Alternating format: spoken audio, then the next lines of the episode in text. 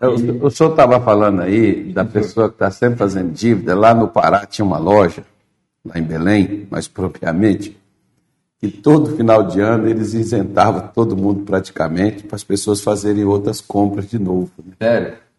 É. Faziam ali uma, uma limpa, dava uma diminuída, e tinha gente que fazia assim: eu vou comprar, não vou pagar, e quando eles derem o desconto, eu vou lá e pago.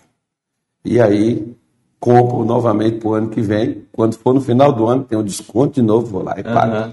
Então tem gente que às vezes ela está fazendo isso, né?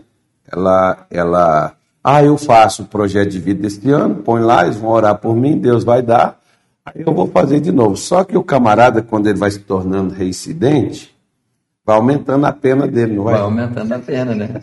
No começo é a primeira, o inocente, não sabia, depois. então, então a pessoa precisa abrir os olhos e verificar. Igual, por exemplo, pastor Leandro, no nosso apesar de no nosso, por exemplo, nosso projeto de vida, é, está ali uma sugestão, tem ali uma declaração também.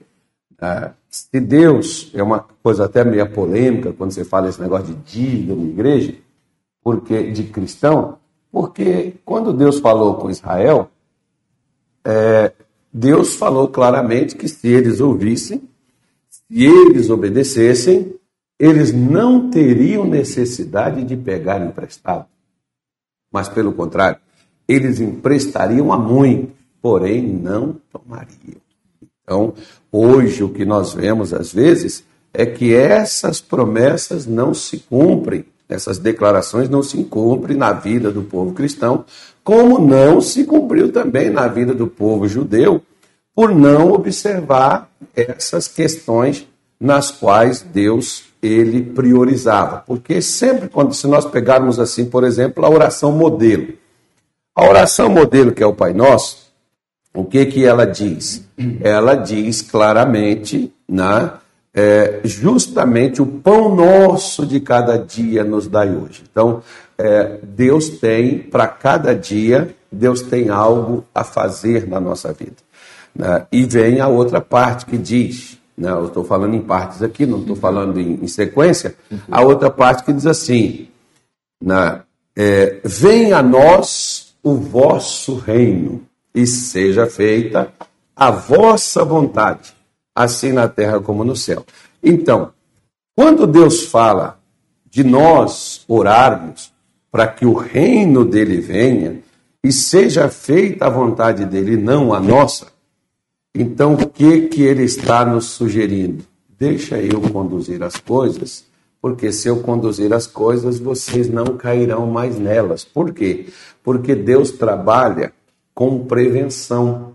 Claro que também ele trabalha né, consertando o estrago que deu. Eu sempre falo também que Deus, desde quando ele fez o mundo é, e o homem caiu, o que ele mais faz é consertar as besteiras que nós fazemos mas seria melhor não fazê-las.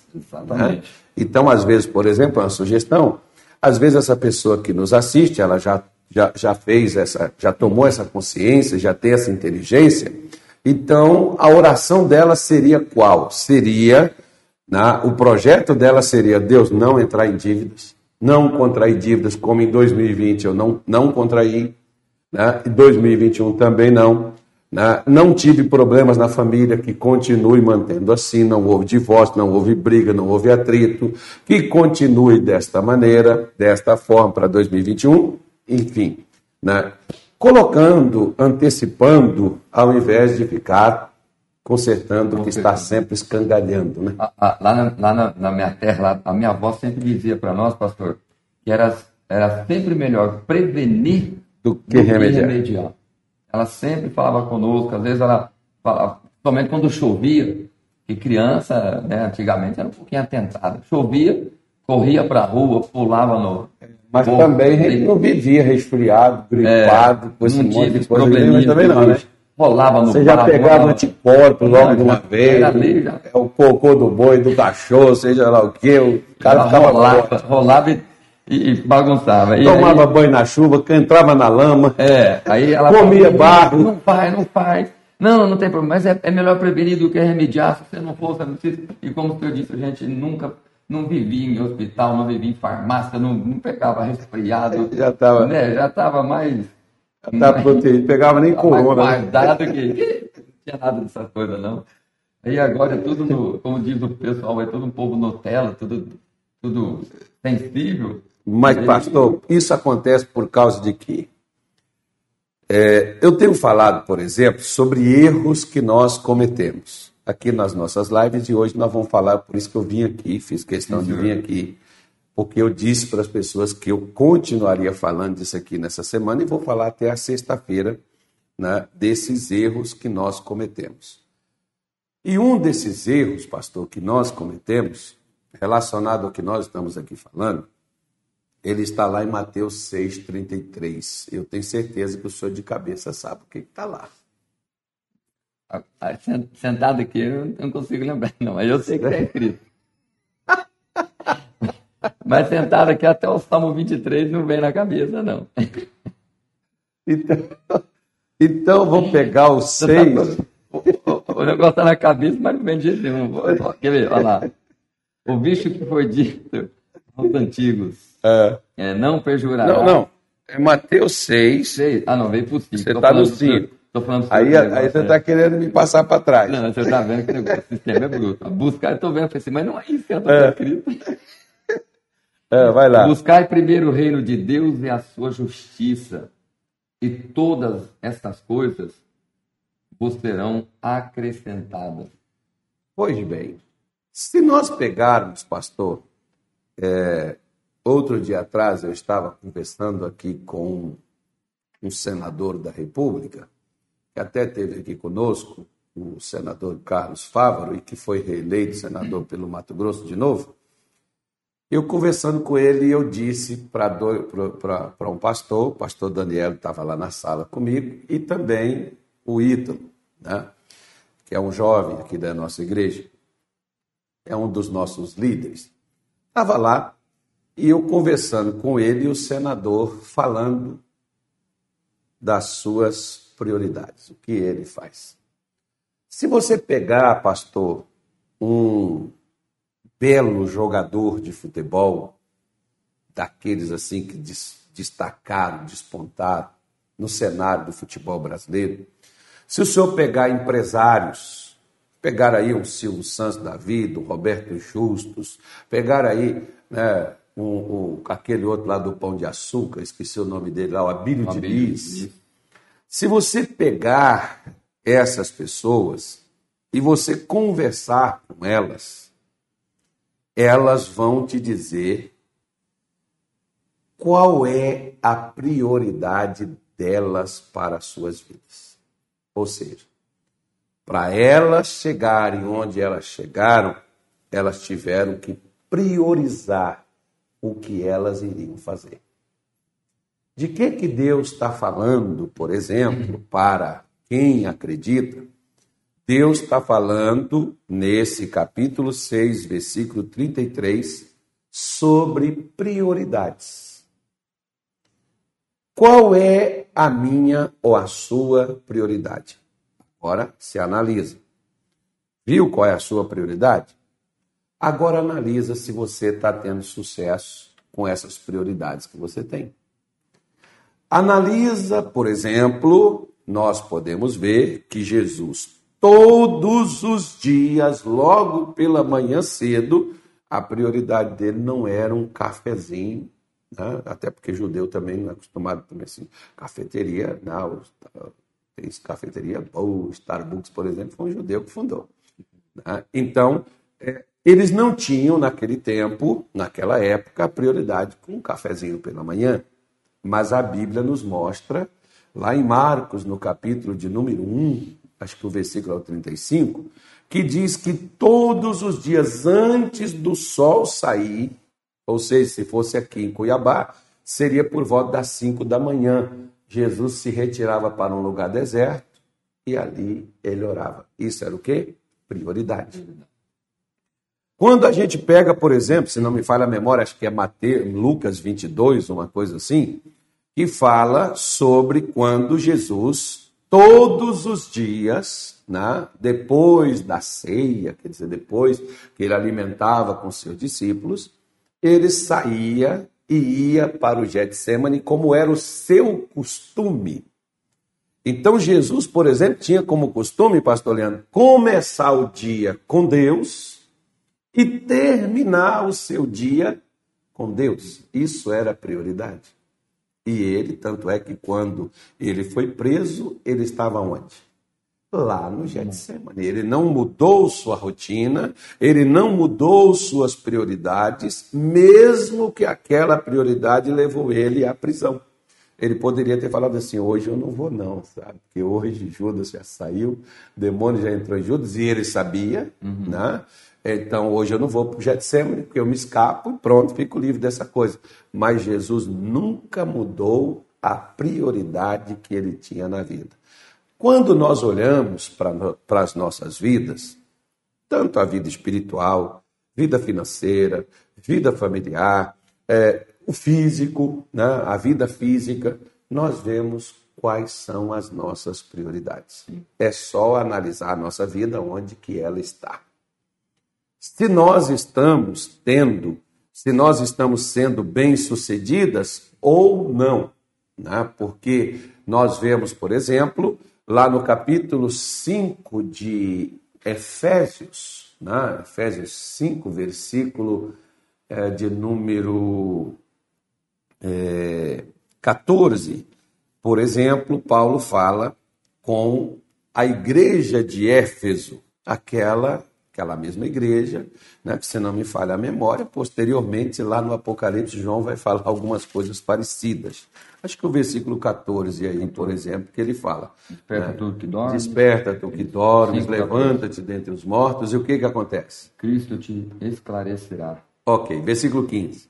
Portanto, vede prudentemente como andais. Portanto, vede, analise, pese, olhe, compare como é que você está andando. Ele mandou a gente olhar a nossa conduta. Sim. Se você pegar, por exemplo, o livro de Ageu, quando o povo é, recebia salário, mas o salário era para pôr no saco furado, né? o povo vivia numa miséria terrível, doenças, a tragédia caiu sobre eles. O que, que Ageu mandou falar assim? Observe os vossos caminhos. Ele está dizendo, preste atenção no que, você está fazendo, moço. O que você está fazendo é o que está acontecendo contigo, poxa. A resposta está bem próxima. A resposta está próxima para a sua vida, que tem gente que diz assim, eu não sei porquê. Então veja as suas prioridades, porque está dizendo, vede prudentemente como andais, não como quem? Como nécio. O que, que é o nécio? Nessa é um tolo. Tola. O insensato. O insensato. Como as cinco virgens. É o sujeito que não pensa no que faz e não vê que as consequências do que ele faz vai vir sobre ele mesmo. Hoje, hoje uma, uma, uma, palavra que se usa muito é, é, é como um imaturo, né? É a, a imaturidade. A imaturidade Isso. faz a pessoa agir para depois pensar em resolver um problema. Aí ele diz, não como nesse, mas como quem? Como sábio. Como sábio. O que, que o sábio vai fazer? Aí ele diz aqui, ó, remindo o tempo porque os dias são maus. O sábio vai aproveitar o tempo porque o mal pode vir a qualquer momento. Mas se você preparou-se para enfrentar o mal, porque é engraçado, né? A gente, por exemplo, quem não se preparou psicologicamente, emocionalmente, financeiramente e não estava preparado e não tinha essas prioridades, essa pandemia pegou desprevenido. Meu pai dizia assim: que um homem prevenido vale por dois. Então, as pessoas que viviam sem regra, sem compromisso, sem ter prioridade na vida, essa pandemia foi um baita de um, de um sacode. Como, como, até esse dia você estava conversando com a gente ali na sala, e o senhor ainda comentou, foi quem estava vivendo, trabalhando num dia para comer no outro, que não soube, não soube né, ver as prioridades. E que Deus até, pastor, porque Deus até deu condições que a pessoa pudesse ter aquilo dali. Deus sabia o que, que ia acontecer. Estou falando aqui até relativo ao povo de Deus mesmo. Uhum. As igrejas, olha lá atrás, por exemplo, é só a gente analisar, gente. O que essa pessoa. Eu fico olhando, às vezes dá vontade de ficar calado, sabe? Às vezes dá vontade que eu tenho de pegar as minhas coisas e botar dentro da mochila e, e trabalhar na roça. Né? Por quê? Porque parece que não adianta você fazer coisa alguma. Por quê? Você veja, por exemplo, pastor, que as pessoas veem, mas não querem enxergar. Você veja, por exemplo, até poucos tempos atrás, a igreja abarrotada, lotada, e se uma igreja estava abarrotada, lotada, milagres e coisas que acontecia, tinha também financeiramente como prover. Então, as empresas também estavam pagando, porque se crente está ajudando a igreja, eles estão tirando de onde? Ou seja, houve prosperidade nas empresas, houve prosperidade nas igrejas, e por que que hoje está assim? Então analise qual é a prioridade. Ele diz aqui, né? Aí, remindo o tempo porque os dias são maus. Agora olha o que, que ele diz mais um pouquinho à frente, vai. É, é, pelo que não sejais insensatos, mas entendei qual seja a vontade do Senhor. Qual é a vontade? Paulo está falando assim, gente, ó, Deus te deu tempo, mas saiba usar esse tempo que Deus te deu. Para quê? Para você, no tempo mal, tirar, tirar de letra o que você precisa tirar. Por quê? Porque olha o que, que ele diz aí no versículo seguinte. E não vos embriagueis com vinho, em que há contenda, mas enchei-vos do Espírito, falando entre vós em salmos, então, hinos então, vamos, vamos parar aqui. Vamos parar aqui. Qual é a prioridade do crente? O cara, a, a, a prioridade para quem está doente é cura. Uhum. A prioridade para quem está com problema financeiro é prosperar. A prioridade para quem está perdido é a salvação. Uhum. A prioridade para quem quer ficar rico é dinheiro, né? Exatamente. Agora Deus estava dizendo, a prioridade para quem quer fazer a vontade de Deus é qual? E encher do Espírito. Do, do Espírito de Deus também. E quem é que está priorizando isso?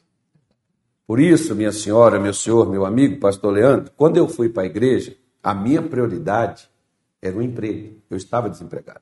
A minha prioridade era cura. Eu estava doente. Eu cheguei. Essa é a minha prioridade. Agora, a prioridade de Deus era qual? Jesus curou dez leprosos, não curou? Voltou quantos para testificar que estavam curados? Somente um. Mas os outros nove não estavam também? Ele perguntou para o camarada. Eles não ficaram? Ficaram. Mas qual era a prioridade deles agora? Voltar era voltar a Jesus, era estar com ele, era andar com ele, caminhar com ele? Não, a prioridade deles agora é recuperar o tempo. Você pega hoje, por exemplo, uma pessoa que ela tem problema de saúde, de, de, de, de, ou de saúde, ou, vamos falar financeiro, ela tem um problema financeiro, já que hoje é segunda-feira, né, de prosperidade. Ela tem um problema financeiro. Então, Deus prospera ela. Qual é a prioridade dela com esse dinheiro na mão agora? O que, que ela vai fazer? Fazer aquilo que ela quer. Vai negociar para poder tirar o atraso de quando não tinha dinheiro na mão. É a prioridade das pessoas, porque as pessoas entendem errado. Você vê, por exemplo, o que, que Deus está dizendo. A prioridade de Deus, minha senhora, meu senhor, não é nem curar ninguém. Não é, não é libertar ninguém. A prioridade de Deus não é prosperar ninguém a prioridade de Deus é encher o cara do Espírito Santo, porque se o camarada, pastor, ele estiver uma vida cheia do Espírito Santo, não vai faltar dinheiro no bolso dele, porque o Espírito Santo faz o quê? Não é um enfeite, um pinducalho para a pessoa estar tá falando em língua. E está falando em língua e está doente. Está falando em língua e está na miséria desgraçada, não tem o que comer em casa. Porque o que o Espírito Santo faz lá? Não faz nada. Ele é só um, um adereço. Né? Então, é, tá, tá, tá, tá, tá falando em língua, mas a família está toda destruída, o casamento, a vida conjugal, as relacionamento, não entende, não compreende, não dá certo com ninguém. Então, o que, por que, que as coisas dão errado, gente? Porque quando nós não temos uma prioridade acertada, alinhada com a prioridade de Deus, dificilmente minha vida vai engrenar. Eu vou estar sempre ali, como Paulo falou: ó, você está na igreja, você é um crente, mas você é um tolo.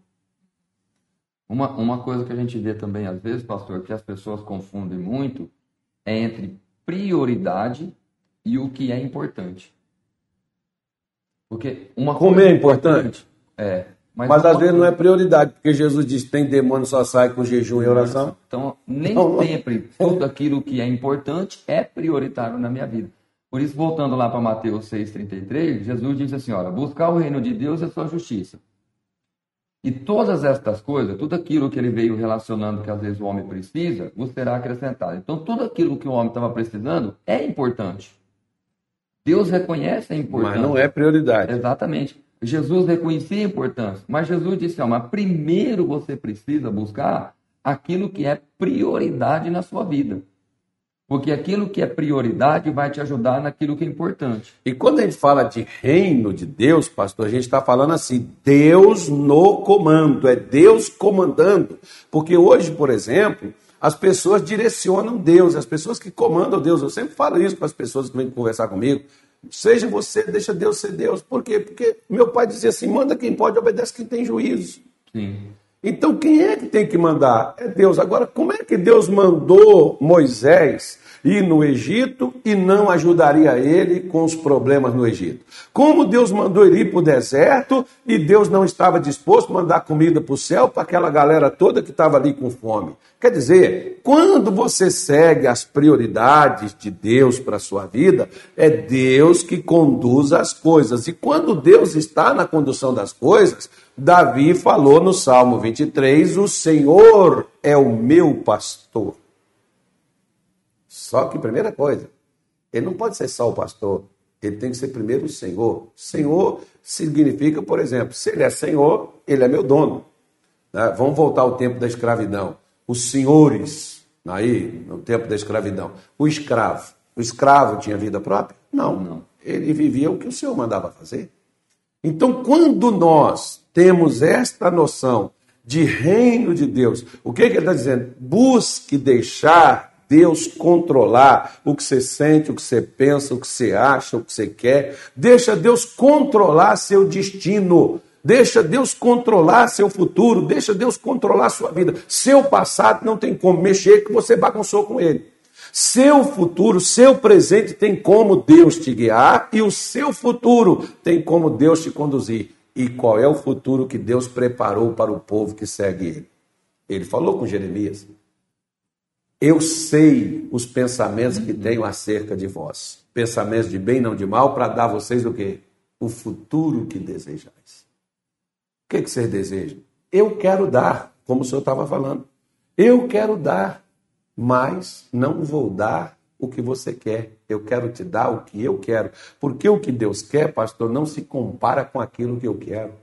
Eu, até para pensar, sou medíocre. Eu, como eu falei ontem, por exemplo, no culto aqui, que o crente ora assim sempre no diminutivo: Senhor, eu preciso de um dinheirinho. Senhor, eu preciso de um carrinho. Senhor, eu preciso de uma casinha. Senhor, eu preciso. Né? Tudo, é, tudo é diminuído.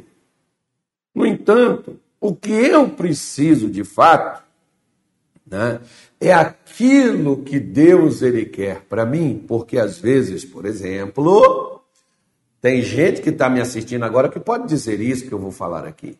O quê? Você tem hoje coisas que você nunca buscou e que você nunca pediu e que nunca foi o seu desejo e Deus te deu. Deus fez isso na sua vida. Por quê? Porque você passou a priorizar o que era de Deus, não o que era seu. Você passou a priorizar. Veja bem, ó, aquela mulher do fluxo de sangue. Aquela mulher, qual, qual era a prioridade dela? Ser curada. Qual era a prioridade de Jesus? Dar ela paz. Por quê? Porque ela chega, ela toca, o sangue estanca. Jesus diz: Quem me tocou? Ninguém. Aí Jesus apertou e o negócio pegou fogo e ela pega e levanta e a Bíblia diz. E ela lhe conta toda a verdade. Ele diz: Mulher, estás livre. Ela estava curada, mas estava liberta. Ainda estava presa. O que, que Jesus queria fazer com ela? Curar Mais do que a cura. Né? Porque ele não precisaria nem perguntar, porque ela já estava curada, né? Preciso falar mais alguma coisa? Deveria deixar. Então, gente, nós poderíamos falar tantas coisas aqui, mas o tempo é curto. Só abriu a Bíblia para falar o quê? É, eu estava meditando no, esse dia no Salmo 89, me lembrei quando você estava falando, quando o, o, a, a, palavra diz assim, olha, achei a Davi, meu servo, com o meu santo óleo o ungir. Ele diz: ó, com ele a minha mão ficará firme e o meu braço o fortalecerá. O inimigo não o importunará, nem o filho da perversidade o afligirá. E eu derribarei os seus inimigos perante a sua face e ferirei os que o aborrecem. Você vê que Deus ele já estava pronto. Agora, o que que esse Davi falou aí? O Senhor é o quê? Antes de ser pastor, ele tem que ser o Senhor. É. Ele não pode ser só o pastor. Ele é o meu Senhor, né?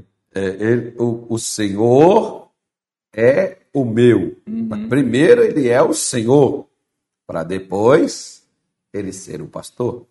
Então, se ele é o seu Senhor, certamente ele também será o seu pastor. Sim. E sendo o seu pastor, como Davi aqui descreve, Deus achou